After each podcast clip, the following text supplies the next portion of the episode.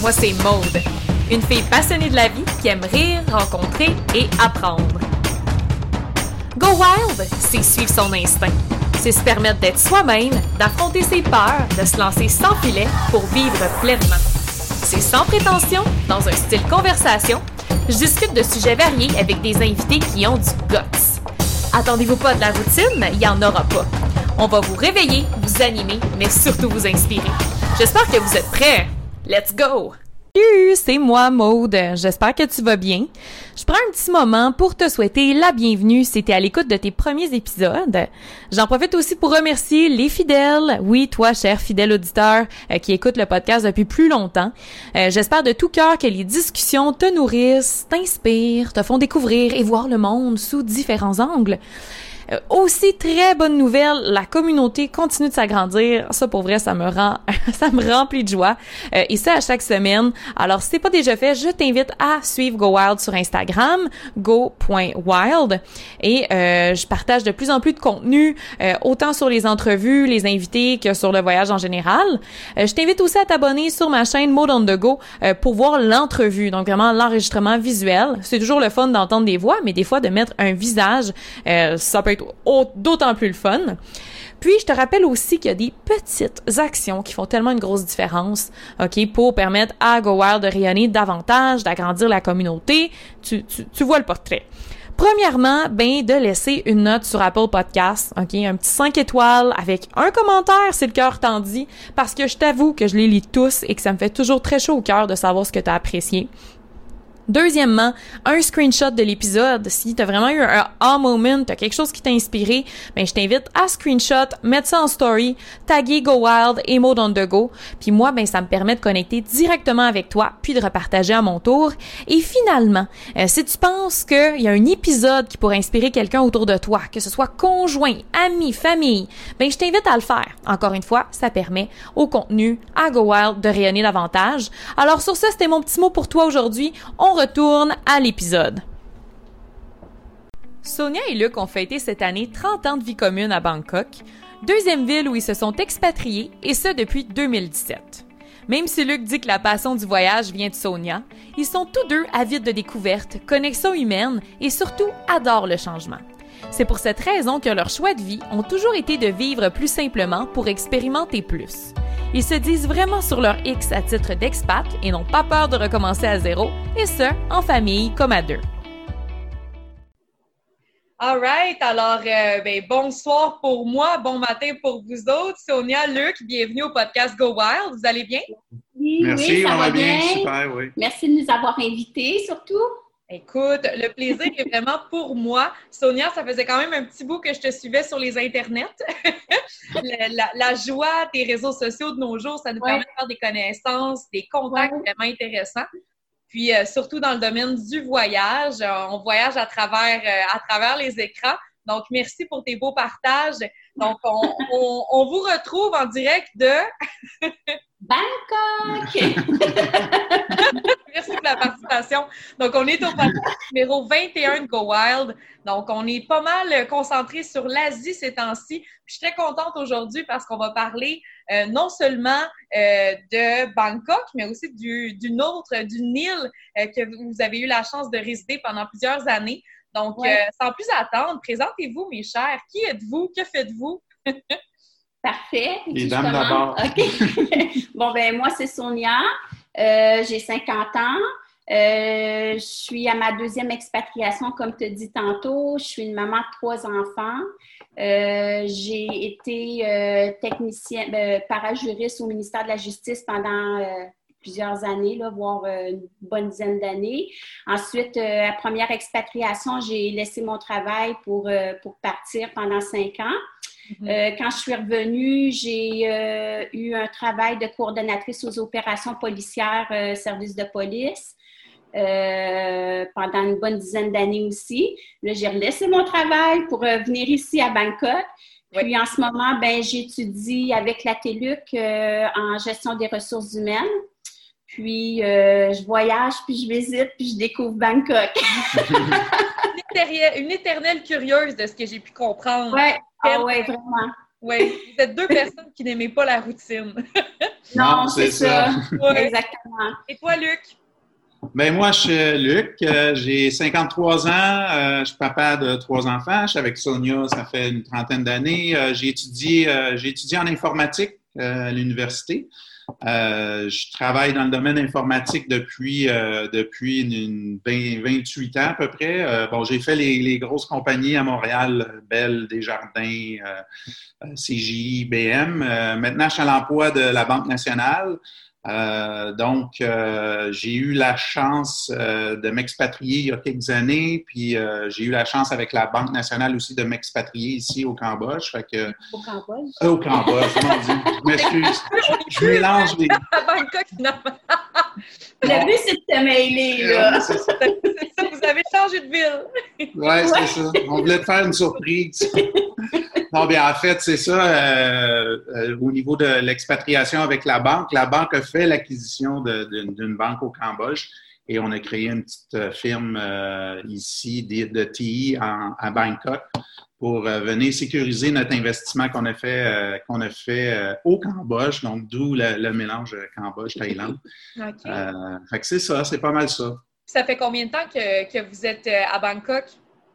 Là, ça fait environ trois ans. Ça va faire trois ans en novembre euh, cette année euh, qu'on est ici euh, à Bangkok. Excellent. Puis moi, ce que je trouve vraiment intéressant, c'est qu'on a eu la chance de se parler un peu avant, c'est vraiment votre philosophie de vie. puis j'aimerais ça qu'on en parle parce que, comme vous l'avez dit, vous n'êtes pas des gens qui aimaient la routine. Euh, Luc, tu disais que tu étais vraiment assoiffé de, d'entrer en contact avec les gens, tu vis de relations humaines, ben, même chose pour toi aussi, Sonia. Euh, tu aimes t'émerveiller, tu aimes découvrir.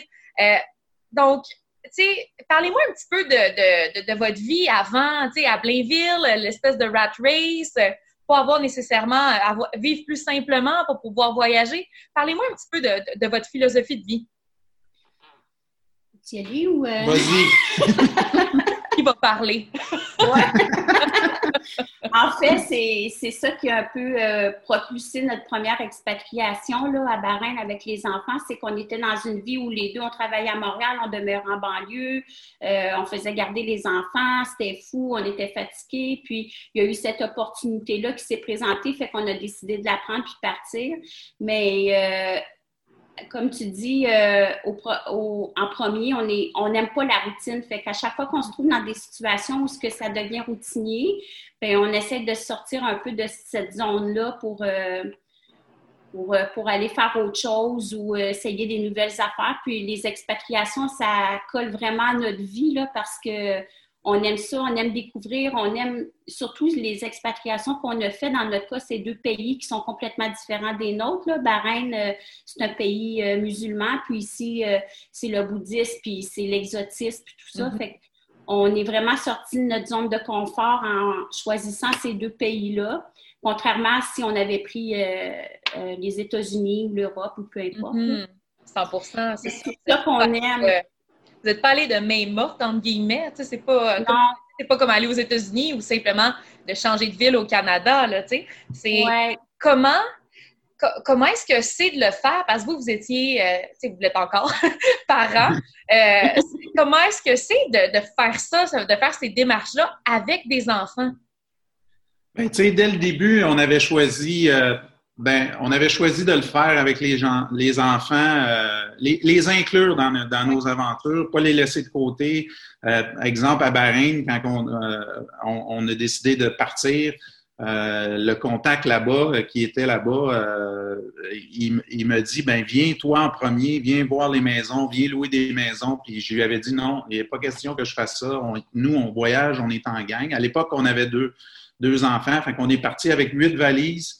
On n'a rien chippé. On est arrivé à Bahreïn dans un hôtel. Euh, disons que l'arrivée était assez euh, difficile là, pour, moi. Là. Je, me demandais qu'est-ce que j'ai fait euh, d'emmener ma famille ici.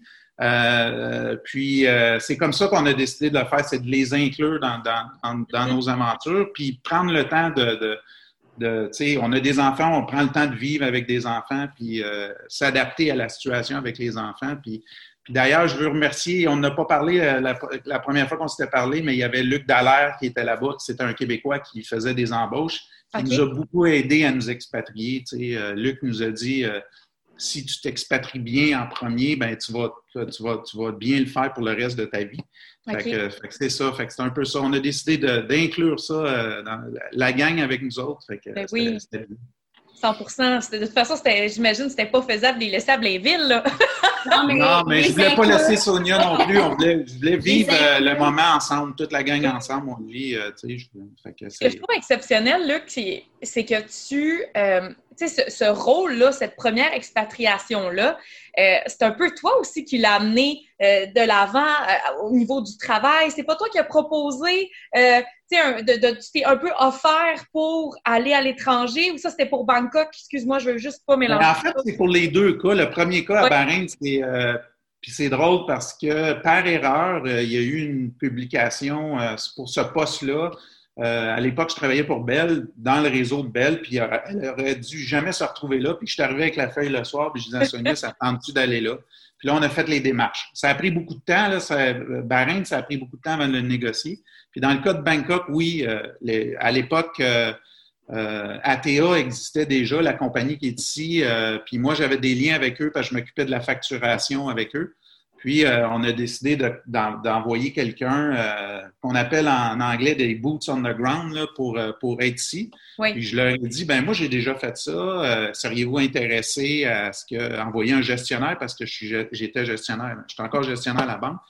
Là, c'est là où ça l'a débloqué, où ils ont dit Ah oui, on n'a pas pensé d'envoyer un gestionnaire, c'est peut-être une bonne idée pour bâtir une équipe. Fait que oui, c'est ça, je me suis proposé euh, pour le faire. Ça, fait morale de l'histoire, des fois, de prendre un peu les devants puis d'analyser une situation. Il y a, peut-être des possibilités, surtout avec des grandes firmes, euh, de, peut-être créer des opportunités, choses que tu as faites. en tout cas, je tenais à le mentionner. Puis comment, comment est-ce que ça s'est passé pour vous, le processus justement de de tout laisser parce que vous partez toujours avec le mindset, vous gardez le minimum au Canada. Vous parliez, il reste deux tapis, puis. Euh, ben, ça, c'est comme un, gros point de l'expatriation, je te dirais, c'est qu'il y a beaucoup de. Euh, on repart souvent à zéro. C'est quand on est parti du Québec la première fois, on a tout vendu, on n'a plus rien. On, ben, à Bahreïn, on n'avait plus rien, on plus de maison, plus d'auto, euh, plus de lien avec le Canada, permis de conduire, assurance maladie, euh, plus de meubles, vraiment rien. Là, on avait juste quelques boîtes. Puis cette fois-ci, c'est la même chose, c'est qu'on a, on a tout vendu, on n'a plus de maison, plus rien. Euh, puis là, comme je, te racontais, il nous reste peut-être une dizaine de boîtes, deux vélos, puis genre deux, trois tapis persans, puis c'est tout ce qu'on a en inventaire. On n'a plus rien. Fait que quand on arrive dans le pays qui nous accueille, on repart à zéro. Quand on retourne chez nous au Québec, on repart à zéro. Puis là, la même chose cette fois-ci, on est reparti à zéro ici, puis on va repartir encore à zéro quand on va, on va retourner. Puis ça, c'est vraiment pas à sous-estimer pour ceux qui s'expatrient. S'il y en a qui cherchent des conseils, euh, le retour, c'est vraiment euh, important de bien planifier le retour au, Québec ou quand tu mm-hmm. reviens, parce qu'il y en a qui s'expatrient pour la vie aussi. Là. Mais quand il y a un retour, euh, il ne faut pas le sous-estimer parce que il est quand même, il est quand même gros aussi. Ou qu'il y a bien des choses au niveau administratif, juste pour euh, peut-être outiller ceux qui, qui veulent aller, mais revenir aussi, là, y aller pour un X nombre d'années. Oui, bien, en fait, c'est ça, tu sais, il faut. Euh, en fait, la façon dont le Canada fonctionne, c'est euh, faut, faut que tu aies le moins de liens possible. Fait que il y a beaucoup de zones grises dans la loi canadienne pour l'expatriation. Un peu moins peut-être avec les années, mais il y en a quand même beaucoup. Fait qu'il faut que tu essaies de couper les liens, il faut que tu prouves que tu t'en vas t'expatrier ailleurs, puis que ta résidence est vraiment comme nous ici, là, c'est notre résidence est vraiment à Bangkok, en Thaïlande, tout ça. Fait L'idée, c'est de garder le moins de liens possible. Les liens que tu gardes, ben, c'est des liens que, que, que tu justifies. Tu sais, comme moi, j'ai un compte de banque parce que naturellement, la banque me paie euh, au Canada, donc j'ai besoin d'un compte de banque, des choses comme ça. On aurait pu garder la maison aussi, la louer, tout ça. Mais nous, on a choisi euh, aux deux fois de, la vendre, la maison, parce qu'on voulait, on voulait avoir la, la liberté, on s'en va. Puis on ne savait pas euh, combien de temps on resterait, euh, on mm. resterait euh, là-bas. c'est ça. On est... pas vous renouveler aussi. Il y a peut-être une possibilité. Oui, c'est ça. Ouais. ouais. C'est comme la Bahreïn aussi, quand on est parti, on pensait pas de revenir euh, tout de suite, mais à cause des événements du 9-11, ça fait qu'on a quitté après cinq ans. Mm. Mais c'est la, donc, on ne sait jamais vraiment, comme ici, c'est la même chose. Le contrat se termine en décembre 2021, mais on ne sait pas après. Euh, Qu'est-ce qu'on va faire? On ne sait pas ce qu'on va faire, on ne sait pas où on va aller habiter, on ne sait pas. Euh, mm. Tout d'un coup, c'est prolongé, tout d'un coup, c'est le retour est devancé. Tu sais, euh, on, on laisse toujours tout derrière nous parce qu'on se laisse place aussi à, aux opportunités, puis à pouvoir changer d'idée s'il y a des, opportunités qui se présentent en cours de route. Puis, vous avez parlé, vous avez dit quelque chose qui m'a marqué, c'est de repartir à zéro. Dans, dans, votre cas, c'est un peu comme tomber en amour avec le fait de repartir à zéro? C'est comme un nouveau chapitre flambant neuf? oui, c'est le fun. C'est le fun. Puis surtout, euh, euh, pour les deux parce que, tu sais, moi, j'arrive, je vais au travail, il faut que j'apprenne des nouveaux collègues. Des, Bon, ça l'informatique ici ou l'informatique au Canada, c'est similaire, mais tout ce qui est alentour, les relations humaines, puis tout ça. Puis Sonia, ben elle, elle va s'occuper d'aller chercher des repères, tu sais, d'aller chercher euh, notre épicerie où on va aller faire euh, les, médecins, les médecins, le, le métro. Sonia est super bonne là-dedans. fait que c'est le fun. Oui, en même temps, c'est fun pour le couple parce que, tu sais, ça, ça, met du piquant dans notre couple aussi parce que c'est le fun. On recommence à zéro ces, ces choses-là. Puis, euh, puis on s'entend bien, on a souvent, on a souvent, on, rigole souvent ensemble, on a souvent du plaisir ensemble, fait qu'on découvre des choses. Oui, c'est vrai, c'est vraiment euh, du renouveau à chaque fois, fait que on aime ça. Puis, euh, sais, on s'attache pas trop aux biens matériels, là, c'est juste des biens. On aime les biens matériels comme tout le monde, mais je veux dire, on, on n'a pas, de, pas de crainte à, les vendre puis à dire OK, on, on arrachera des nouveaux là-bas. Puis... Euh. Non, c'est ça. C'est ça. Bien, la tâche, j'imagine, ça vient aussi avec le fait de, d'aimer voyager puis d'aimer changer. Euh, à un moment donné, si tu gardes, si tu cumules des choses à chaque fois. oui, c'est ça. Euh, d'Ali Baba, littéralement. Mais non, c'est super intéressant. Puis j'aimerais ça tranquillement euh, qu'on aille dans le vif du sujet, du sujet qui sont vos expatriations. Euh, vous en avez fait une, une longue euh, qui a eu lieu, comme tu, vous l'avez dit, là, à Bahreïn. J'espère que je le prononce bien. J'ai l'impression que je le dis. Oui, ouais, c'est ça. Oui. C'est bon. Donc, vous étiez là de 97 jusqu'à 2002, c'est ça? Oui, c'est ça. Donc, euh, vous avez dû écourter, comme tu disais, à cause euh, des tensions, etc. Mais peut-être juste nous situer, pour ceux qui nous écoutent et qui sont comme, c'est quoi ça, le Bahreïn? c'est où sur la map? en fait, le Bahreïn, c'est une petite île juste à côté de euh, l'Arabie saoudite. c'est un, pays, c'est un, un, petit pays, c'est un pays musulman. Euh, à l'époque, la population, euh, là, je pourrais, j'aurais dû me renseigner avant, aller googler euh, Bahreïn. il, y a, quand même euh, beaucoup d'expatriés à Bahreïn, fait qu'il y avait une, grosse communauté d'expatriés à Bahreïn, donc des Européens, des Nord-Américains, tout ça. c'est ça, c'est un tout petit pays. Donc, à l'époque, en 97, c'est pas un, c'est un pays qui commençait à, à boomer. C'est pas comme Dubaï, là, tu sais, euh, mais mm-hmm. il, voulait boomer aussi. Fait que quand on est arrivé, c'était le fun parce qu'il y avait plein de choses, plein d'infrastructures qui n'étaient pas là encore. Là. Il, commençait à bâtir les infrastructures. Ça a été très rapidement. Là, on a pu voir l'évolution de, sur, une période de, cinq ans. Euh, puis, euh, ouais, c'est ça. Hein? Y a-t-il d'autres choses que. Puis, tu vois sur Bahreïn, toi? Non, ben c'est ça, c'est, euh, musulman, fait que ça va de soi qu'on est obligé de se couvrir un peu plus quand on sort en public. Fait que ça a été, ça, je ne peux pas dire que ça a été une adaptation là, parce qu'on s'y attendait, puis euh, c'est pour ça qu'on allait là aussi pour vivre autre chose que chez nous. Là. Fait que euh, c'était correct, mais ça, ça s'est bien, ça s'est bien fait, je dirais. Oui. C'était, c'était une belle expérience, Bahreïn, parce que c'était en famille. Puis euh, c'était, euh, comme Luc dit, c'est encore au début, fait que c'était pas encore euh, développé beaucoup. Fait qu'on a comme eu accès à un barème un peu plus sauvage, puis un peu plus authentique. Oui. Fait que c'était le fun pour ça. Quand on est parti, ça a commencé à, être plus populaire. Ouais, Puis, dans le fond, vous étiez, euh, vous étiez où? Parce que ça reste quand même, euh, tu sais, c'est pas, c'est pas gros comme pays. J'imagine que tout se fait un peu en voiture. Tu sais, ça, avait l'air de quoi? Vous étiez dans un, dans des, dans des maisons un peu plus reculées, des quartiers euh, surveillés. tu sais, c'était, quoi un peu le, le, style de, de, vie là-bas? On était dans des endroits qui appellent des campagnes. C'est comme des regroupements de maisons. Euh, puis euh, souvent là-dessus, tu as des terrains de tennis, une piscine, un petit parc, tout ça. Fait que c'est comme euh, tu as différents types de campagnes. Tu en as qui peuvent avoir 50 maisons, puis d'autres, il y en a 10. Fait que nous, c'est ça, on était dans un campagne, on avait une genre de petite maison, là. c'était familial, il y avait un petit parc pour les enfants, comme je disais. c'était, puis les campagnes sont dans les villages arabes ou en périphérie, mais sont dans les villages arabes. nous, euh, on est en banlieue un peu de la ville de, Manama, qui est la ville principale là-bas. On est en mm-hmm. banlieue. Puis tu vois, nous, mettons dans notre cour, il y avait des chameaux qui venaient manger ah les, euh, les, feuilles de nos arbres. Ouais. OK. Ben, non, euh, sauvage et. Euh, non, c'était plus des chameaux. En fait, tous les chameaux à, à appartenaient au roi. Fait que c'est le roi, donc tous les chameaux. Fait qu'il était dressé quand même. Ouais, il se promenait un peu comme chez nous, on laisse les vaches se promener, les autres laissent les chameaux. C'est différent un peu. ouais. Fait que, on était quand même dans un, une banlieue, mais dans les villages où euh, on voyait comment ça se passait au quotidien là, dans leur, hmm. dans leur puis c'était des quartiers, euh, quand même, j'imagine, très. On parlait, vous, vous disiez qu'il y avait beaucoup de, beaucoup d'expats. Est-ce que c'était justement des quartiers où il y avait des gens d'un peu partout, des familles qui étaient venues là pour le travail? sais, ça avait l'air de quoi un peu la, la, vie de quartier, cohabitation?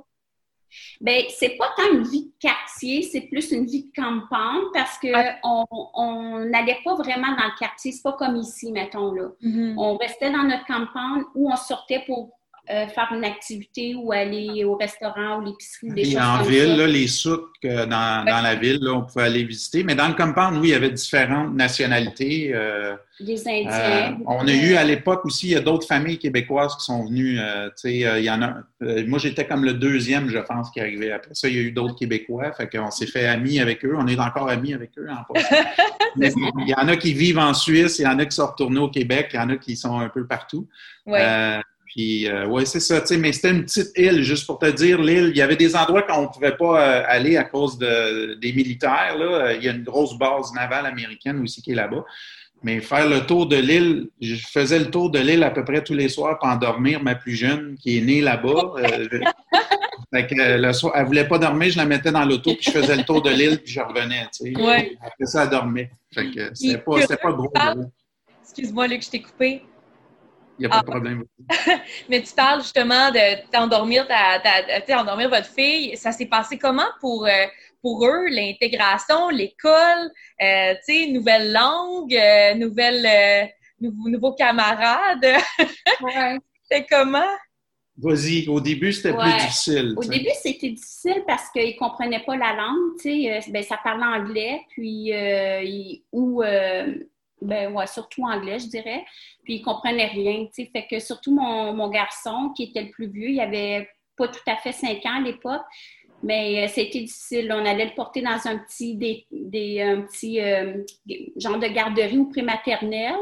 Puis euh, il, aimait tellement pas ça. Il pleurait quand il revenait le soir. Puis il disait J'ai ça ici, j'ai ma chambre, j'ai mes amis, j'ai mon école. Il... il aimait pas ça. Fait que disons que ça a pris ça a pris du temps avant de les intégrer. Mais puis j'ai beaucoup facilité l'intégration en, en, invitant les amis à la maison. Une fois que ça, ça s'est fait, euh, là, ils se sont sentis euh, avoir une vie à eux là-bas. Euh, là, ça l'a aidé, puis là, c'est parti, puis à la fin, ils adoraient ça. Là, je pense que c'est une expérience qui va les avoir marqués de façon positive pour la vie. Là. Et eux autres aussi, se sont fait des amis qui ont encore des contacts avec eux. Fait que, tu sais, c'est le fun, ça, ça loue les horizons, puis... Tellement. Puis c'était quoi? C'était une école. J'ai écouté quelques documentaires, puis ça dit qu'il y a des écoles françaises, mais qui peuvent apprendre l'arabe, des écoles anglaises. C'était quel ben, En fait, nous, quand on est arrivé, on voulait au début les envoyer dans des, une école française, euh, mais il n'y avait pas de place. C'était contingenté, il n'y avait, avait, pas de place. Fait qu'on a décidé de les envoyer dans une école. C'était une école british euh, qui était là-bas. Euh, c'est une école privée. Euh, les premières années, ils apprenaient l'anglais. L'arabe est venu un petit peu plus tard. En fait, il, y a, plusieurs parents comme nous qui se plaignaient pourquoi ils ne montraient pas l'arabe à l'école. Tu sais, on est d'un pays arabe, montrer l'arabe. Fait qu'ils ont commencé, ils ont appris un peu l'arabe. Euh, aujourd'hui, je pense qu'ils doivent plus s'en rappeler bien, bien. Mais, mais c'était plus la dernière année. la dernière année, je pense que c'est ça. tu as raison. Fait que, tu sais, ils l'ont, ils ont moins, ils l'ont pas retenu. Mais c'est ça, c'est un peu des écoles comme ça. Fait que, tu sais, c'était le modèle british assez. Mm-hmm. strict, strict sérieux. les, les, les, les, les, Français ont tendance à être plus culturels dans leur approche éducative. Les British, c'est plus les mathématiques, tu sais, structurées, tout ça.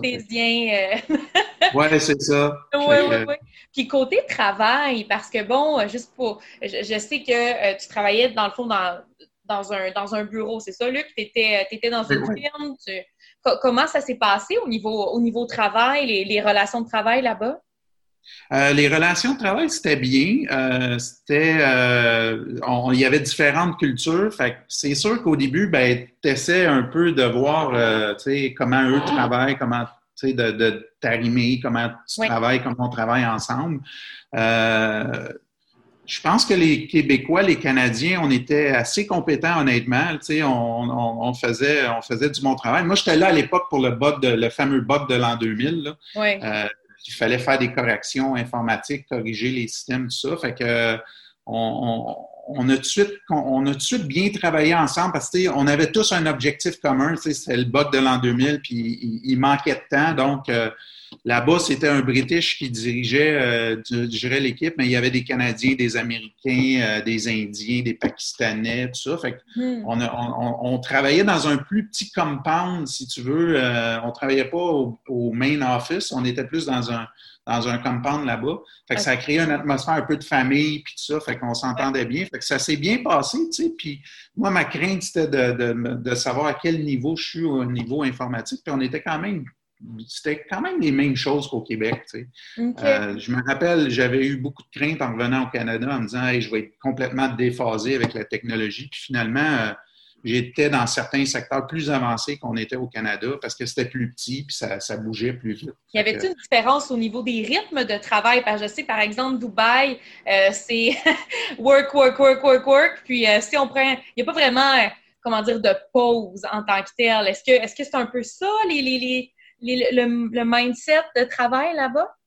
Euh, non, je te disais que le rythme, le rythme était assez bien. Je commençais à 7 heures le matin. On commençait de bonne heure, mais on finissait tôt l'après-midi à 3 heures, 3 heures, 3 heures et demie. Donc, à 4 heures, j'arrivais à la maison. Je pouvais aller me baigner au compound avec les enfants. Non, ça, ça pour le rythme, c'était bien. Euh, peut-être à la différence de Dubaï, euh, parce que je suis allé faire quelques formations à Dubaï, euh, c'est euh, les Arabes sont, sont, beaucoup plus intégrés dans, dans, dans le. Tu sais, à Dubaï, il y a des secteurs où c'est complètement des Indiens, des Pakistanais ou des Occidentaux qui, qui, qui exécutent le travail. Là-bas, il y avait une grosse intégration des Arabes. Fait on, on, on, travaillait quand même à un rythme qui était. Euh, tu sais, on travaillait pas un rythme super lent, mais on travaillait un bon rythme, je dirais. non, ça, c'était bien.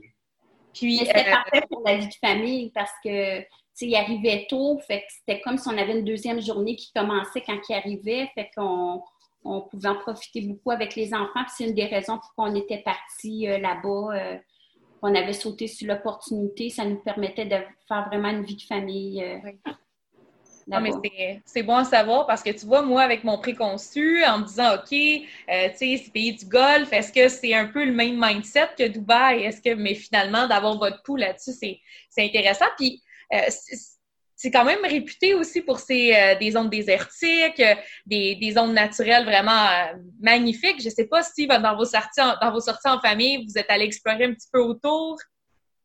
Bahreïn, c'était plus des déserts rocailleux. On n'avait pas les belles dunes de, de, de les Émirats ou c'est ça, là. Mais c'était quand même beau. Mais on est allé souvent dans le désert faire des pique-niques avec les enfants, puis on amenait les cerfs-volants, puis tout ça. Fait que Ouais, on a profité pour euh, s'imprégner de ça parce qu'on n'a pas ça chez nous. Fait que on le fait souvent. Puis, vu que c'est une île, c'est entouré d'eau, fait que on, il y avait des plages où on avait accès, euh, qu'on pouvait aller passer du temps avec les enfants aussi. Fait qu'on c'était pas mal nos activités euh, mm-hmm. à Bahreïn, mais aussi, on, a visité beaucoup les sourds, tout ça. On en profitait pour. Euh, cœur? Euh, moi, je dirais, ben, c'est sûr, c'était la, Grande Mosque, là. C'est mm. assez impressionnant, puis tu rentres là, puis c'est comme super paisible, puis c'est beau au niveau architecture, tout ça, là. Fait que mes coups de cœur, ça, ça, tourne souvent autour des temples, des mosques, des. On dirait que c'est quand a été servi, là. des Bouddhas, tu sais, quand elle voit un Bouddha, elle vient folle. Oh, un Bouddha! ça porte ça. Mais... c'est tellement impressionnant comme structure que ça m'émerveille souvent. Fait que je dirais que c'est ça.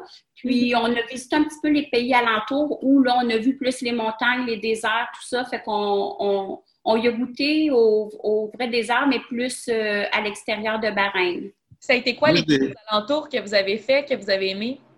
Ben, moi, je dirais mon coup de cœur, c'était Oman, parce que c'est ben, à l'époque, c'était pas développé encore. Puis euh, c'est une ville où il y a la mer, les montagnes. C'est vraiment beau, c'est authentique. Euh, encore plus que Bahreïn. C'est, euh, c'est vraiment mon coup de cœur. Il y a la mer. Euh, c'est, ouais, je dirais Oman.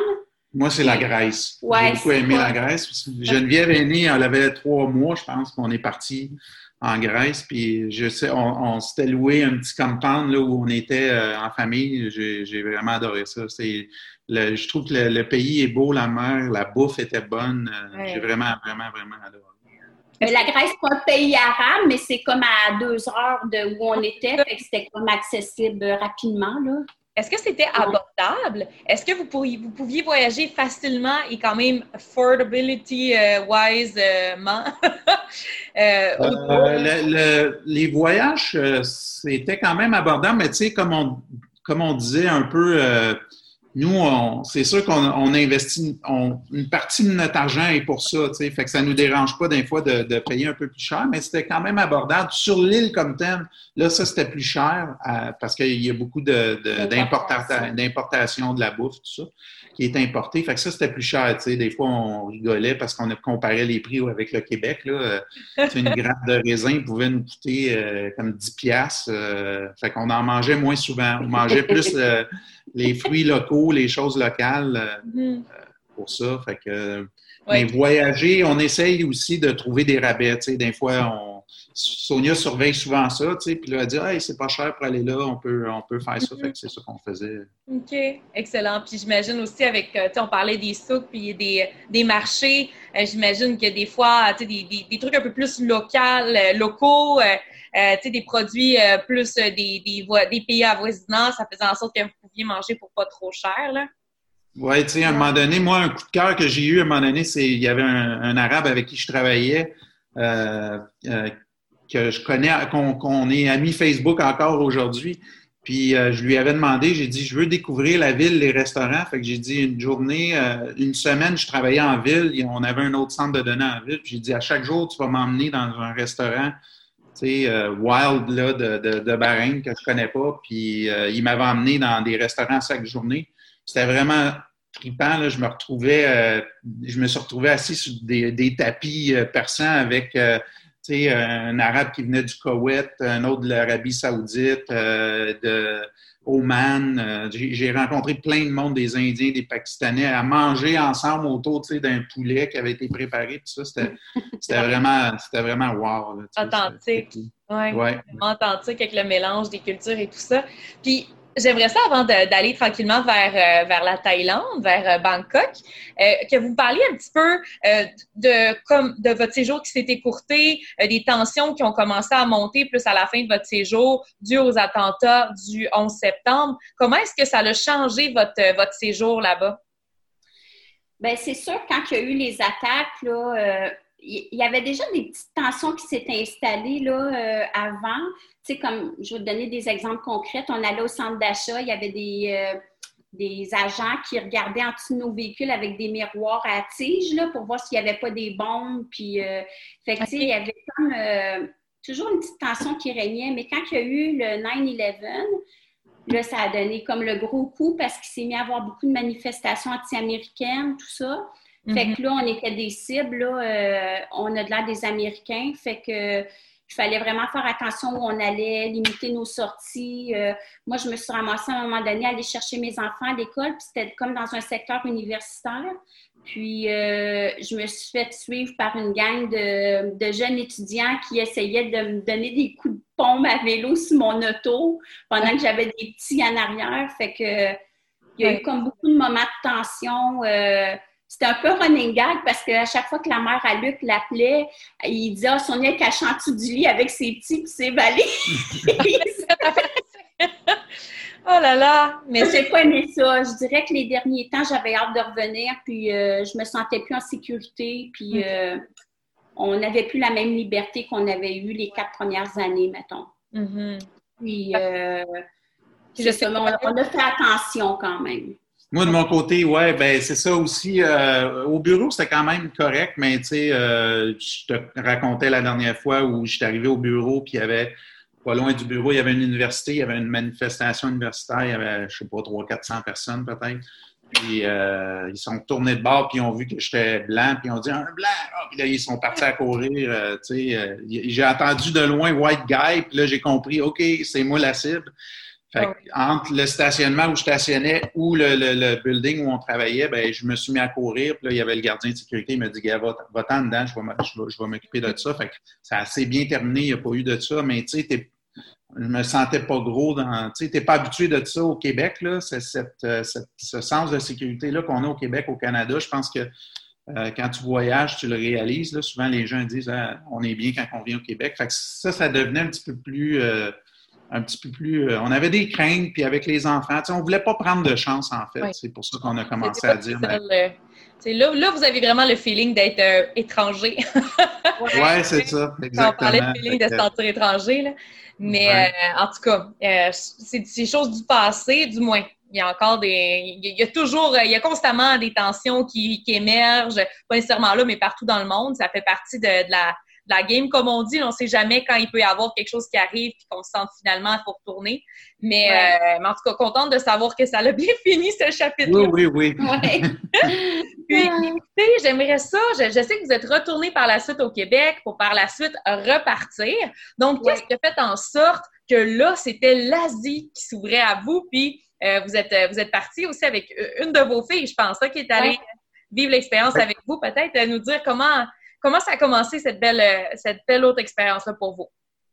En fait, euh, euh, quand on, ben, en fait, c'est une opportunité qui s'est présentée au travail de Luc.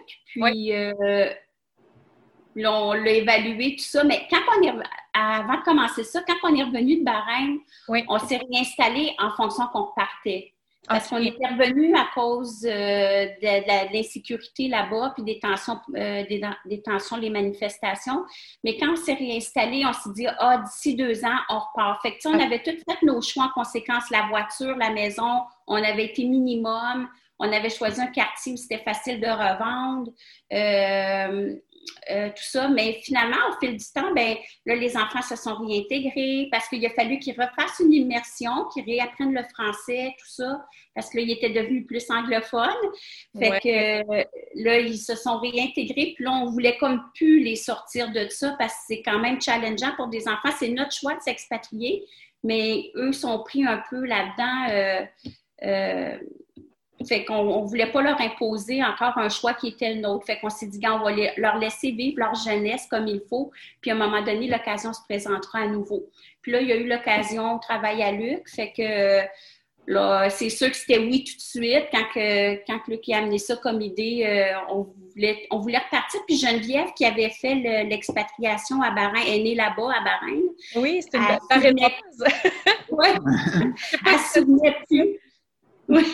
Elle ne se souvenait plus vraiment de c'était quoi être, expatriée. Fait quand il y a eu cette occasion-là, elle est encore jeune, elle avait 17 ans à ce moment-là. Fait qu'elle a dit, moi, si je veux. Ben, c'est sûr qu'on l'incluait, mais elle était d'accord à vouloir venir, pas tout laisser sa vie derrière aussi, parce que pour elle aussi, c'était challengeant. Fait qu'on est, on est venu ici à trois. Puis euh, finalement, elle est repartie euh, l'année passée au Québec parce qu'elle voulait aller finir ses études là-bas. Puis. Euh, L'université approchait, fait que les universités, euh, c'est différent un peu ici du Canada, fait qu'elle a décidé de retourner. OK, mais quand même, somme toute, elle a vécu quoi, un an et an et demi, quasiment deux, ans. Quasiment deux, ans. Deux ans. Ouais, ouais. OK. elle aussi, elle a fallu qu'elle s'intègre. Au début, on, hésitait entre qu'elle fasse l'école à distance, tu sais, cégep à distance ou qu'elle fasse, qu'elle aille à une école française. Euh, finalement, a décidé d'aller à l'école française. Au début, c'était plus difficile. Fait que finalement, elle est retournée au cégep à distance après, mais ça lui a permis de se faire des amis euh, à l'école française là-bas. Oui. Et euh, ici? je veux dire. l'école est là-bas, mais c'est ici. Là-bas. C'est plus loin que dans votre appartement. Oui, ouais. c'est ça. Puis elle s'est faite des amis comme ça. Fait que tout le long qu'elle était ici, euh, au moins elle avait, euh, elle avait des amis. Fait que ça avait atteint le but. Puis, euh, fait que... Oui. Puis là, vous vous situez où exactement? Vous êtes dans quel coin de Bangkok? Parce que c'est énorme. en fait, on est dans le quartier, le quartier financier de Bangkok. On est sur la rue Saturn. Saturn, c'est la rue où il y a le plus de trafic, je pense, dans le pays au complet. non, je pense que c'est vrai. C'est un fait. Et, euh, on, avait, il y a des quartiers touristiques à côté. On, avait, on a choisi de ne pas aller dans ces quartiers-là. Bien, premièrement, parce que, euh, encore une fois, dans, dans nos repères, on voulait un endroit qui était proche de mon travail. Mm-hmm. Euh, on voulait être proche des choses. Puis, euh, on voulait un peu moins d'action aussi parce que Sukhumvit, il y a des quartiers touristiques où il y a beaucoup d'action quand il y a des touristes, il y a beaucoup de touristes. Oui. puis, le, le, samedi, dimanche, ici, c'est plus tranquille. Le quartier financier se vide. Vide. Puis il y a une petite rue en arrière où je vais faire mon épicerie. Là, j'adore. Euh, j'ai l'impression d'être complètement ailleurs quand le, samedi ou le dimanche. Fait que, c'est ça. On est dans, vraiment dans le quartier financier. C'est un quartier qui est, qui est, bien vu pour les tailles parce que les grosses, les grosses banques sont ici, euh, les, les, grosses entreprises financières sont ici. Fait que tout ça. Fait que, Excellent. Puis, y a-tu des, des choses au niveau, tu sais, parlons un peu plus de, de, votre, de votre quotidien, du mode de vie. Tu sais, on parlait un petit peu, euh, tu sais, des, euh, vous prenez beaucoup le, taxi, vous avez découvert l'espèce d'application Uber qui est plus facile parce que la communication, des fois, c'est pas la, c'est pas évident. oui. Non, c'est ça. Mais c'est ça, quand on se déplace, ben c'est le trafic aussi, c'est pas juste la communication. Fait quand on se déplace, ça dépend où on va. C'est souvent en BTS, qui est les SkyTrain. Les, les, trains qui passent au-dessus, là, c'est comme une espèce de wagon de métro, mais ça passe au-dessus de la, de la, ville. Puis les métros, il y a aussi un système de métro qui est super bien, c'est climatisé, puis ici, il fait toujours chaud. Fait que quand tu rentres dans le métro ou dans le, dans le SkyTrain, là, c'est comme le paradis. T'as l'air climatisé, full pin, ça fait du bien. Il est tellement chaud le métro à Montréal, je, je, l'échangerais. oui, c'est ça. On marche beaucoup, puis on prend beaucoup de taxis. On n'a pas d'auto, fait que parce que c'est fou, là, le trafic, puis euh, la conduite automobile, c'est super dangereux. Euh, on voulait, on voulait pas avoir d'auto dès le départ là, pour ça. Mm-hmm. Puis, euh, taxi, ça va super bien. Puis quand, mettons qu'on s'en va en région, mettons qu'on fait des tours qui sont à proximité de Bangkok, mais qui nécessitent euh, véhicule, soit qu'on on y va en taxi ou on prend des espèces de de, driver, des chauffeurs qui, offrent le service. Ou des amis. Des fois, on y va avec des amis. Fait qu'on se débrouille bien pour l'instant. Le taux, euh, le taux du Québec nous manque pour la facilité d'aller vite à des places, mais il mm. nous manque pas tant que ça ici dans notre quotidien parce qu'on se débrouille bien sans. Oui. on prend le Grab, c'est le Uber, parce que les taxis ici, c'est un peu difficile. Ils ne parlent pas beaucoup anglais. Fait si tu ouvres le taxi et tu n'es pas capable de ben, dire quelques mots en taille, euh, puis il ne comprend pas où tu t'en vas, euh, il dit non, bien, laisse faire, je te prends pas, euh, j'ai 12 millions de personnes dans cette ville-là, m'a trouvé quelqu'un d'autre. au début, puis faire mettre le meter, c'est compliqué, tu sais. Fait que des fois, ils vont, ils vont te proposer un prix, tu sais, pour aller là, euh, ah, 200 bahts. Mais tu sais, au début, tu sais pas vraiment si tu un bon prix, si tu un mauvais prix. Fait que tu te fais avoir une coupe de fois, puis tu finis par comprendre que c'est pas des bons prix la plupart du temps. Fait que là, on devient. Sonia est bonne à négocier ça. Fait on devient meilleur à négocier ça. Oui, c'est ça. Mais maintenant, on, on, se débrouille un petit peu en taille quand même, tu sais, comme avec les taxis, les restos, tout ça. Fait que maintenant, on est capable euh, de leur demander en taille, ou de leur dire en taille où on va, puis de leur demander c'est combien, tout ça. Puis euh, quand ils voient qu'on parle taille, on dirait que ça brise comme un. ça, ça, brise comme une frontière. Puis mm. là, ils sont sont moins enclins à nous faire des prix qui n'ont pas d'allure parce qu'ils savent qu'on vit ici puis qu'on ne sera pas à voir. On le sait que ça coûte 30 bahts euh, aller à telle place, fait que charge-nous pas 300, là. On, on le sait. fait que, puis il y a les tuk-tuk. Il faut que je dise, il faut que je parle des tuk-tuk. J'aime tellement ça. Moi, je tripe, là. J'aime tellement ça. Ça va vite, c'est facile, tu as du vent. Euh, c'est mon transport préféré. ah. aussi les taxi-boats, parce qu'ici, il y a une grande rivière, puis il y a beaucoup, beaucoup d'activités qui se passent le long de la rivière. OK. Fait que, euh, il y a un système de taxi-bateau. Ça coûte rien, là. 15 bahts, c'est 60 cents. Fait que hmm. ça coûte 60 cents, puis tu vas où tu veux le long de la rivière. C'est assez facile. Euh, si t'as pas peur, ben tu peux prendre les motobikes. Ouais, mais, ça, euh, non. Attache ta ceinture, ça roule. ah ouais, hein, c'est un petit peu plus cowboy. ouais. ouais, mais ça va beaucoup plus vite. Quand tu as besoin d'aller vite, de temps en temps, j'ai pris, j'en prends des motobikes de temps en temps, pas souvent, là, mais euh, j'aime mieux la motobike que le tuk-tuk. Je trouve le tuk-tuk, c'est un moyen de transport à pollution. Tu es assis dans le trafic, puis tu reçois tous les exhausts des, Mais Sonia aime ça, je la laisse faire. Puis un autre point euh, qui est vraiment typique de la culture là-bas, je pense que tout tourne autour de la nourriture, comme vous sembliez me dire. Qu'on ne demande pas comment ça va, on demande comment, euh, est-ce que tu as mangé? Parlez-moi un petit peu de ça, même dans votre appartement.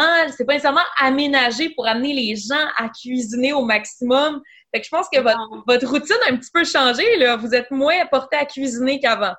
Ouais, ça, c'est épouvantable, honnêtement, parce que moi, tu sais, je suis une maman de trois enfants, là, fait que toute ma vie, j'ai cuisiné, puis euh, fait des repas pour, euh, pour plusieurs. Puis là, je me ramasse ici que je cuisine plus du tout. Tellement je suis gênée, euh, je suis gênée un peu de ça. Mais tout est accessible, tu sais. Le, les restos, c'est facile. La bouffe de rue, c'est facile. puis les cuisines, comme tu disais, c'est que les cuisines sont très petites. Tu sais, il y a une petite plaque, comme notre plaque est minuscule. Là. Je peux cuisiner pareil, là, mais c'est pas grand comme chez nous au Québec. Il y a des, puis des petits lavabos. Puis souvent, dans les apparts, il n'y a même pas de four. C'est euh, c'est comme les genres de plaques de camping là, électriques là, que, que, tu peux acheter. Ben, c'est ça, souvent, qui ont un petit rond sur une, une plaque, puis ils n'ont pas de four, rien, tellement qu'ils ne cuisinent pas. Ils ont des micro-ondes parce qu'ils achètent beaucoup de bouffe au 7-Eleven, qui est le genre de, de, de ils, mettent ça dans les micro-ondes. Il, y a, un monsieur, un taxi driver, à un moment donné, qui nous disait qu'il appelle les, les nouveaux tailles la génération micro-ondes parce qu'ils vont tous se chercher de la bouffe au 7-Eleven, puis ils mettent ça dans le micro-ondes. C'est rapide! Oui, mm. mais ce qui est vraiment, ce qui démarque la, la, Thaïlande, je trouve, à mon avis, c'est vraiment ça, la culture de la bouffe. Il y en a partout dans les rues. Sont eux autres sont toujours en train de manger, grignoter quelque chose. Euh, les tables, c'est toujours super convivial. Ils, ils, commandent plein de plats et ils partagent. Nous, on, quand on va au restaurant, on commande chacun notre plat, on mange chacun dans nos assiettes, mais eux, c'est pas comme ça, c'est toujours euh, le partage. Un moment, c'est un moment social. J'amenais mes lunchs, moi, au boulot, puis euh, des fois, la, la, semaine passée, j'emmenais des lunchs euh, qu'on se fait faire, puis euh, ils viennent me voir, puis ils disent Je peux-tu goûter?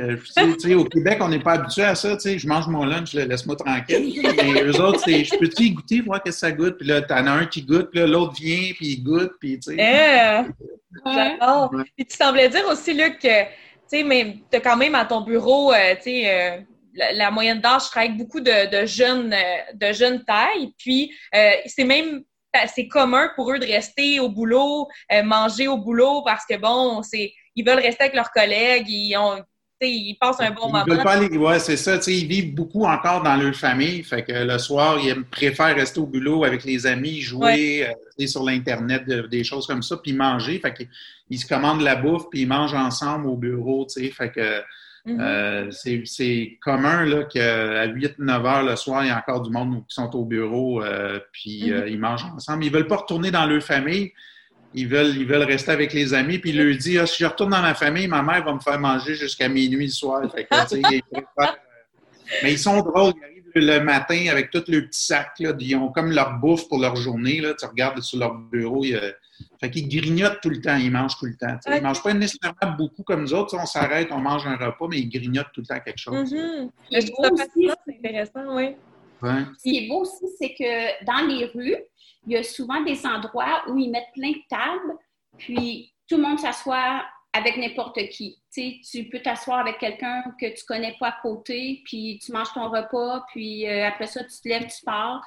Fait qu'il n'y a pas de... Tu sais, chez nous, on est plus individualiste. On va choisir une petite table toute seule, puis on va faire nos petites affaires. Mais là-bas, non, tout le monde s'assoit, puis mange un à côté de l'autre. Puis ces endroits-là, souvent, comme ici, dans notre rue, c'est le même que ça se passe. C'est que le jour, en semaine, ils mettent toutes les tables, les chaises, tout ça pour accueillir les, les gens. Puis mhm. là, après le dîner, vers 2-3 heures, ils enlèvent tout ça, puis ça devient un garage.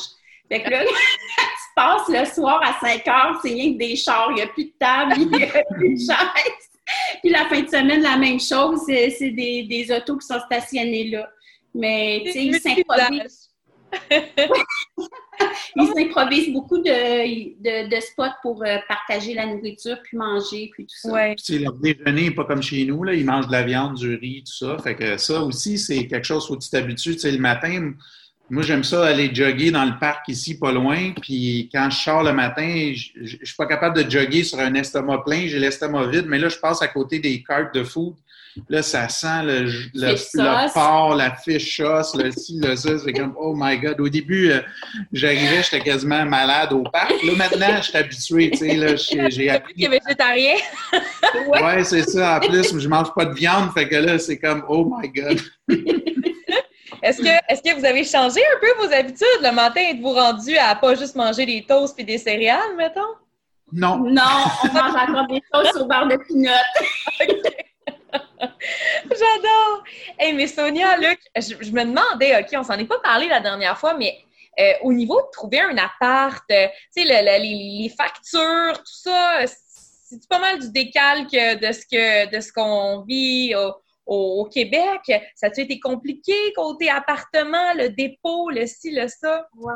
Bien, notre expérience à Bangkok est différente de notre expérience à Bahreïn. Là. Fait que, mais je vais parler, mettons, pour Bangkok, on a eu une qui nous a assisté un peu là-dedans. Fait que on a dit qu'est-ce qu'on voulait, nos critères, tout ça. Puis là, ils nous ont fait visiter des appartes euh, en conséquence. Puis euh, le coût de la vie est super cher ici. Fait que pour des expats, là, je parle pas pour euh, les touristes ou pour des locaux, là, c'est pas les mêmes prix.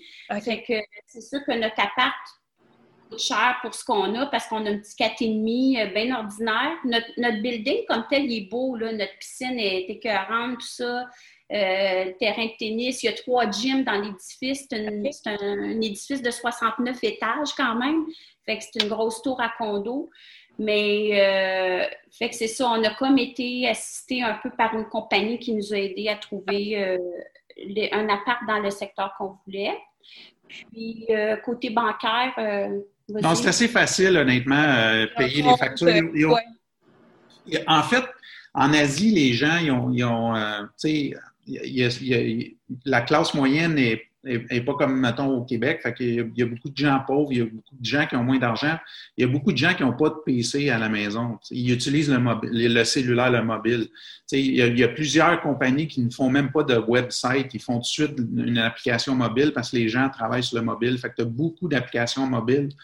Euh, que tu peux utiliser, tu payer mon électricité, euh, je, je, reçois la facture, je scanne avec mon un barcode, ma facture apparaît, je mhm. paye dans mon compte de banque, c'est fait. L'Internet, c'est la même affaire. Fait qu'il y a beaucoup de.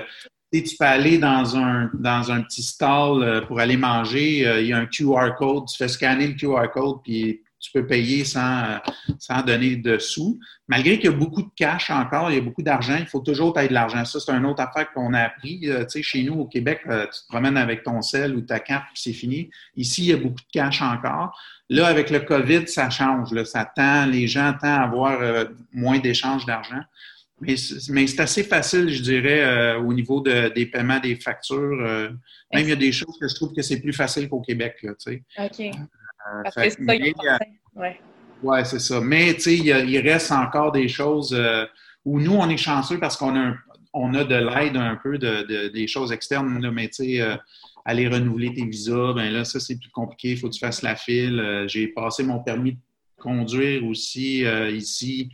Euh, J'étais allé le repasser récemment parce que tu as un permis temporaire deux ans, puis après, tu en as un pour cinq ans, mais ça m'a pris une demi-journée. Euh, fait que, tu sais, il y a des choses administratives. Payer mes impôts en Thaïlande, c'est long, là, ça, ça prend ah, oui? Ouais, Des impôts thaïlandaises? Oui. Oui, ouais, c'est ça.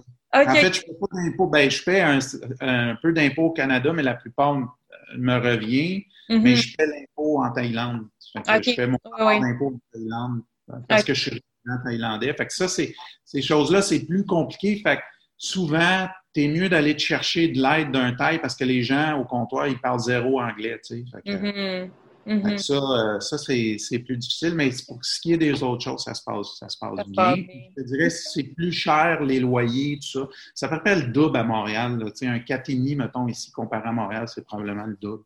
C'est quelque mm-hmm. chose que moi, il m'a surpris beaucoup parce qu'au début, je pensais que la Thaïlande, c'était moins cher que chez nous, mais c'est vraiment une fausse perception. C'est, En moins, tu peux bouffer dans la rue tout le temps, ça va te coûter moins cher, mais après un certain temps, tu veux un peu euh, un peu rechercher ce que tu as, ce que as aussi chez toi. Fait que là, ça, ça devient plus cher. 100 Puis, je, sais aussi, on, passe à un, autre sujet que vous avez célébré, ben la fête à ben, Sonia, on a célébré ton 50e anniversaire. Vous êtes payé un beau voyage, vous êtes allé dans un lieu euh, qui est, comment dire, de plus en plus connu, mais qui, euh, de, ça, de plus en plus connu, mais qu'autant vous êtes allé, euh, vous êtes senti, c'était, il n'y avait pas beaucoup de touristes. Euh, c'était, je pense, début février, c'est ça, juste avant la COVID. Parlez-nous un peu, ça a été un coup de cœur, dis-moi pour toi, Sonia, je pense, ben pour les deux. oui, en fait, ben c'est ça, l'idée initiale, c'était pour ma fête, je recevais, mes enfants m'avaient offert, puis Luc, là, mes enfants, la montgolfière, mais Luc, le voyage. un, envolé de montgolfière au lever du soleil au-dessus des temples de Bagan. Fait que ça, l'idée partait de là. Moi, si j'ai tant voulu faire ça, je l'avais vu à un moment donné dans un reportage, puis je m'étais dit, un jour, je vais aller là, c'est malade, tout ça. Fait que l'idée est partie de ça.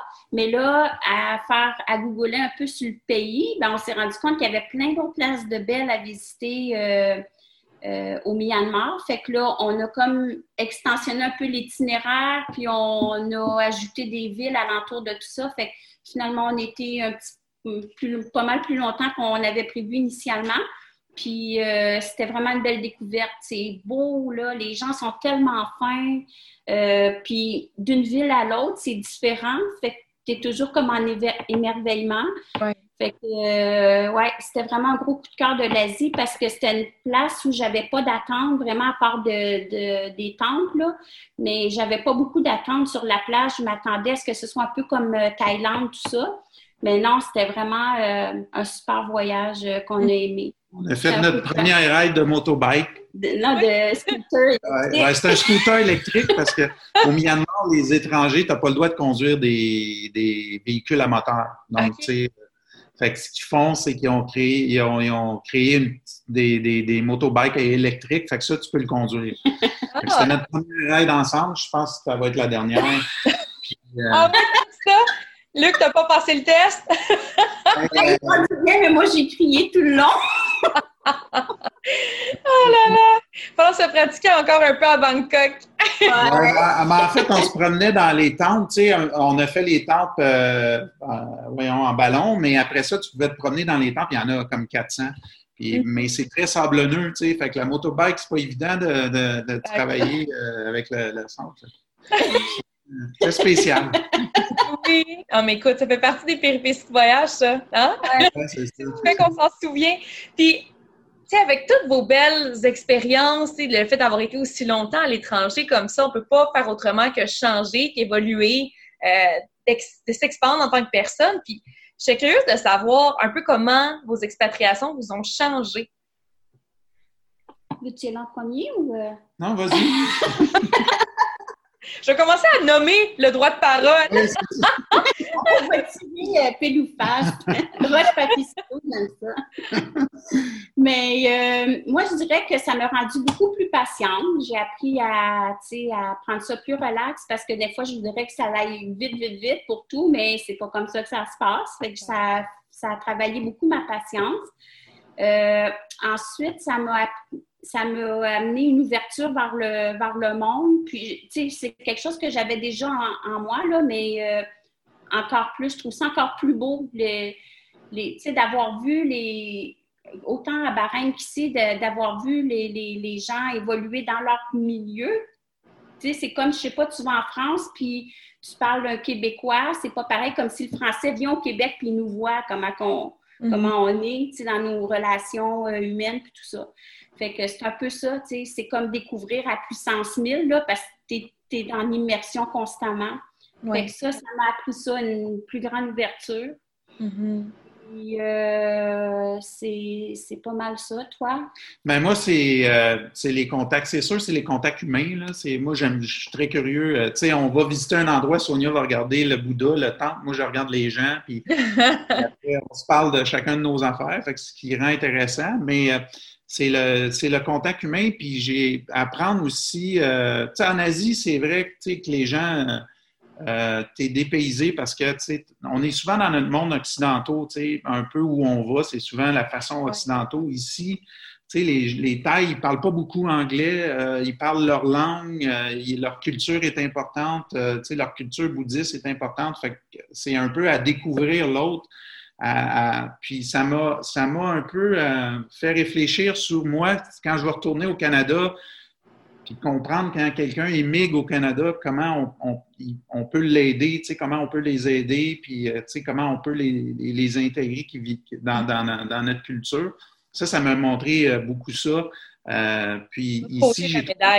Mm-hmm. Oui, c'est ça. De l'autre côté où tu n'es pas la majorité, puis, puis ben, arrête-toi, regarde, apprends la culture, vois comment il fonctionne. Ça, j'ai beaucoup, euh, j'ai mm-hmm. beaucoup aimé ça. J'aime beaucoup ça. Ça, ça, m'attire beaucoup. Puis, tu sais, en, en, bout de piste, les gens, comme je disais l'autre fois, ils veulent ils veulent travailler, ils veulent manger, ils veulent avoir une vie de famille, ils veulent avoir des enfants, ils veulent faire des aventures. Tu sais, on veut tous la même chose. Fait que euh, ça, c'est le fun de, de, de, le vivre. Tu sais, de, pas juste d'écouter des reportages chez toi ou tout ça, mais de, le vivre vraiment sur le terrain puis de le vivre à tous les jours, ça, c'est super. Mais tu sais, il y, a une expression taille qui dit euh, same, same, but different. C'est un peu ça aussi, quand que tu vis cette expérience-là, c'est que tu te rends compte que on est tous pareils au final. même si on est différents dans nos traditions, nos cultures, tout ça, on, a vu toute la même chose, on est tous pareils. Puis, euh, tu sais, euh, jaser avec un ami thaï ou jaser avec un ami québécois, ben ça, les discussions se ressemblent souvent puis tournent quand même autour des mêmes choses. que, mm-hmm. c'est le fun de voir ça aussi. Non, 100 C'est fou, ça, ça résonne énormément. Je trouve ça beau ce que, ce que vous dites en ce moment. C'est vrai, tu sais, on a au final, on parcourt le monde, puis pour avoir parlé avec bien des voyageurs, il dit j'ai fait, j'ai fait le tour du monde, mais ça ramène au même constat. Ouais. we're all humans. Ouais, we're fighting for the same. ouais, c'est ça, exactement. Mais en même temps, c'est beau les différences. oui, on est tous pareils fondamentalement, mais en même temps, c'est beau d'être pareil dans nos différences. Nos, nos, nos, coutumes, nos, notre culture, nos traditions moi, c'est surtout ça qui me fascine, qui me fascine aussi quand je voyage, c'est de comprendre les, traditions, les cultures, puis les, euh, les, les, coutumes ancestrales, tout ça. Pourquoi tu fais ça? Ça vient de où? Ça vient. Euh, tu le pratiques-tu encore aujourd'hui? Ou c'était tes grands-parents qui faisaient ça? Euh, mm-hmm. Pourquoi tu fais cette danse-là? Ça signifie quoi? le rituel religieux? tu sais, il y a tout un monde à découvrir. Même si on est pareil, on est quand même euh, différent dans nos. Euh, l'humour aussi, tu sais, euh, l'humour est différent d'un Asiatique à un Occidental ou un Canadien comme, ou un Québécois comme moi. Puis aujourd'hui, tu sais, je me sens à l'aise quand on discute ensemble. Autant dans l'humour asiatique, je vais trouver ça drôle. Tu sais, les Asiatiques, ils, rient souvent des, des formes de, tu sais, les gens t'es gros, t'es maigre, là, tu sais, euh, comme chez nous au Québec, ça passerait moins ce genre de blague-là. nous autres, nous c'est différent, mais on arrive ensemble à, se compter des blagues euh, que, je compterais un Québécois ou que, que, lui compterait un Asiatique. Fait que, tu sais, développer toutes ces, choses-là, c'est vraiment, c'est des relations vraiment spéciales. Ouais, c'est ça, comme all the same, mais dans l'expression, dans différent. En tout cas, je je sais pas. Ouais, on, va s'inventer une quote qui va, qui va fitter parce qu'on l'a pas encore. mais écoutez, je, je pense que c'est le temps de s'amuser un petit peu. Je vous ai préparé des questions en rafale. Vous me répondez le plus spontanément possible. OK. Puis, euh, puis voilà, C'est toi en premier. Parole. Oh, je- je- ça me prendrait un buzzer. Ah ouais? Donc, euh, très simple. Aller au hublot. Hublot! Allez, Pourquoi? Oh, parce que t'es ride de la... c'est ça. Ah, la plus belle chose que vous Moi, avez... j'aime ça prendre des photos. Ah, Fait que j'aime plein de hublot parce que je peux prendre plein de photos. oui. hein. De l'aile de l'avion avec le coucher de soleil. Oui. oui. Tu sais, comme tu prends tout le temps. Puis en fait, moi, c'est plus le milieu, tu sais, parce que quand on était avec Geneviève, elle prenait l'allée, Sonia le hublot, moi, j'étais dans le milieu. Fait que là, tu peux pas, tu peux pas t'accoter. Non, Pauvre Luc, pauvre Luc. Euh, la plus belle chose que vous avez vue, ça peut être monument, nature, quelque chose qui vous vient en tête, qui vous a vraiment émerveillé. Euh, moi, je dirais, euh, c'est sur les temples. Je suis toujours émerveillée devant les temples. là. Même si j'en vois 300, je vais être émerveillée à chacun, que ce soit des, tem- des temples au Cambodge ou des temples au Japon ou euh, en Indonésie ou à Bangkok ou peu importe. C'est vraiment quelque chose qui me trille, là, que, que j'aime voir pour l'architecture. C'est plein d'art, euh, ART, c'est tellement plein de petits détails euh, que, tu sais, si tu prends vraiment le temps de tout regarder, là, c'est du, des- du travail, là, c'est épouvantable. Fait que je dirais, euh, j'en citerai pas un en particulier parce qu'ils sont tous beaux, là, mais c'est, euh, ouais, c'est le temps de toi. Tu peux les voir sur Instagram. Oui, oui, oui, je, je vais mettre le lien pour qu'on puisse aller admirer euh, ta collection. Je te conseille de ne pas me suivre parce que c'est plate. Toi, c'est quoi ton. euh, Ben, moi, c'est le, ce que, il y a deux, il y en a un, ça va être cliché peut-être, là, mais un, un des choses, c'est les rizières qu'on a vues euh, au Vietnam. On est, on est allé dans les montagnes, là, il y avait Oui. des rizières, c'était, c'était, c'était vraiment beau, là, c'était incroyable. Avec on avait l'impression d'être dans les nuages. Euh, Bagan aussi, quand on a. Parce que moi, j'ai le vertige, fait qu'en ballon, je pensais avoir peur, puis finalement, j'ai pas du tout eu peur. Fait que ça, j'ai beaucoup. euh, la vue aérienne était belle. Puis ce que j'aime aussi, c'est les sourires des enfants. Les, les- les enfants, quand je vois, tu sais, euh, qui ont. Tu sais, des fois, on va dans des places, ils n'ont pas grand-chose, mais ils sourient, ils s'amusent. Ça me, ça me fait rappeler un peu ma jeunesse à moi aussi, là, tu sais, quand, quand, quand on s'amusait, euh, tout ça. Fait que ça, c'est, c'est- c'est- j'aime beaucoup ça. J'aime, Mhm. Ouais. Puis, le plus gros choc culturel que vous avez eu? Euh, à Bahreïn. À Bahreïn, euh, ça, un gros, gros choc. Là. Euh, premièrement, on ne faut pas oublier que ça fait quand même longtemps. Là, ça fait 20 quelques années. Fait que, euh, à ce moment-là, on était moins au fait de toutes les, cultures puis tout ça. Là. Fait que c'est sûr que quand tu débarques, euh, tu te sens sur une autre planète complètement. Mais euh, ouais, je dirais que moi, mon choc culturel, je l'ai vraiment eu à Bahreïn quand je suis arrivée. Oui. Ben, ça s'est vite transformé en, en belle histoire, là, parce que c'est ça qui m'a attiré là aussi, d'avoir le choc culturel, là. Ouais. Mais c'était le pire, je te dirais. Toi? Ah, moi aussi, je dirais à Bahreïn aussi. Euh, aussi un peu en Thaïlande parce que, tu sais, on- une anecdote, on, on avait parlé la dernière fois, on s'est marié en Thaïlande il y a euh, 20 20, ans. 20 quelques années. Quand on était à Bahreïn, en fait, on est venu ici parce que c'était facile de venir ici. Puis c'est le changement de, de- le changement qui a opéré. euh, Tu sais, quand on est venu, il y avait des, des, des clones qu'on appelle où il y en avait beaucoup plus. Là, là tu arrives 25 ans après en Thaïlande, en. Bangkok, là, c'était totalement changé, une grosse ville. Ça, ça, ça me, ça me, ça, tu sais, ça, ça m'a marqué Mhm. aussi. Et de voir le Euh. avant-après, de voir que le monde évolue à une vitesse euh, fulgurante. Oui, c'est ça. ça se développe. Puis la fois où vous avez eu le plus peur, où vous êtes sorti le plus de votre zone de confort. Euh, le plus peur, je dirais, c'est dans les manifestations là, anti-américaines à Bahreïn. Ça, j'ai vraiment eu aucun plaisir, là, puis j'avais juste hâte de partir. Mais, euh, ouais, je dirais que c'est ça le, le plus... euh, Mhm. Ouais, c'est ça le moment où j'ai eu plus peur. Hum, Je dirais peut- peut-être la même chose. J'ai pas vraiment des fois où j'ai eu peur. Euh, je pense que c'est plutôt des fois, tu as, une constante. C'est pas pareil comme être au Québec. Au Québec, tu vas pas penser à ce genre de choses-là. Tu sais, mm. comme présentement à Bangkok en ce moment, ben c'est un peu difficile avec le COVID vis-à-vis des étrangers. Il y a les étudiants aussi qui manifestent beaucoup contre la monarchie. Euh, fait que, tu sais, c'est des choses qu'au Québec, on voit moins. Euh, fait que dans ta vie de tous les jours, tu y penses pas. Fait que, tu sais, il y a toujours ce petit sentiment-là. À Bahreïn aussi, tu sais, ou qui, pas qui fait peur, mais qui, qui, te, fait, qui te fait réfléchir. Comme si tu avais, euh, vraiment la, 100 la paix d'esprit, si on veut. Oui, ouais, c'est ça, tu sais, euh, ce qui va arriver quelque chose ou pas? Tu sais, des fois, c'est difficile à, tu sais, quand tu comprends pas tout le langage, euh, c'est difficile de savoir de ce qu'il parle. Puis la zone de confort, c'est peut-être des fois où on tente plein de choses, comme on est allé dans un spectacle à Bahreïn où c'était, il y avait zéro accidentaux, il y avait juste moi puis Sonia. C'était un spectacle d'un chanteur indien que j'aimais. Euh, Dallaire Mendy. Et puis, euh, on le salue. On a dansé avec les, les, les, euh, Indiens, puis il nous montrait les, les, gestes, puis tout ça. C'était drôle. Je me sentais pas dans ma zone de confort. Mais j'avais pas adoré. J'avais pas eu peur du tout. J'adore. Puis, ah, c'est comme Bollywood. Ouais, c'est ça. c'est tellement beau. Écoute, je te comprends, Luc. Moi, je suis fan de musique indienne, donc euh, je, comprends à 100% Je trouve ça magnifique pour avoir été en Inde aussi, le Bollywood. Mon rêve, c'est de participer à une vidéoclip de Bollywood. Parenthèse fermée. Vous vous sentez pleinement vivant quand?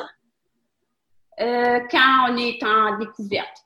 Puis mm. c'est pour ça qu'on aime tant l'expatriation parce que c'est on est toujours en mode découverte.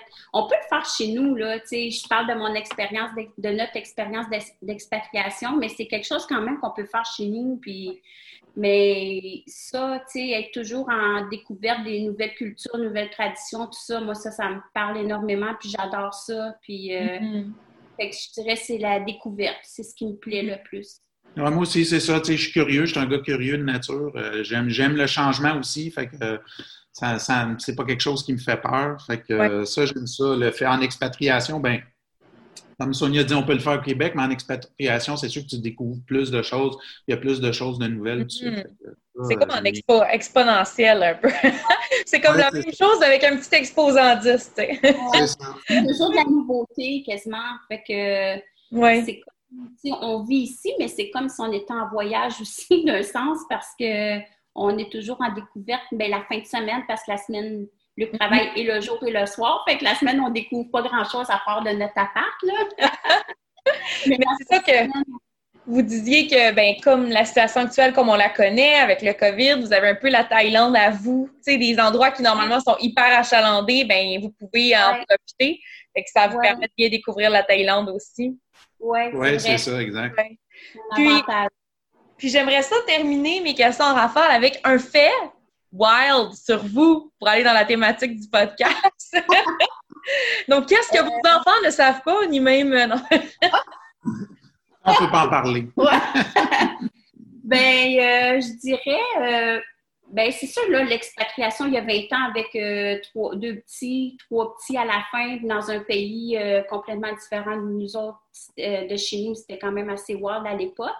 Mais pour citer un moment précis, je dirais que c'est quand on avait fait un voyage en Oman à un moment donné. Ben c'est, je dis wild, mais c'est dans le sens où une expérience un peu folle ou quelque chose qu'on a fait. exact. OK.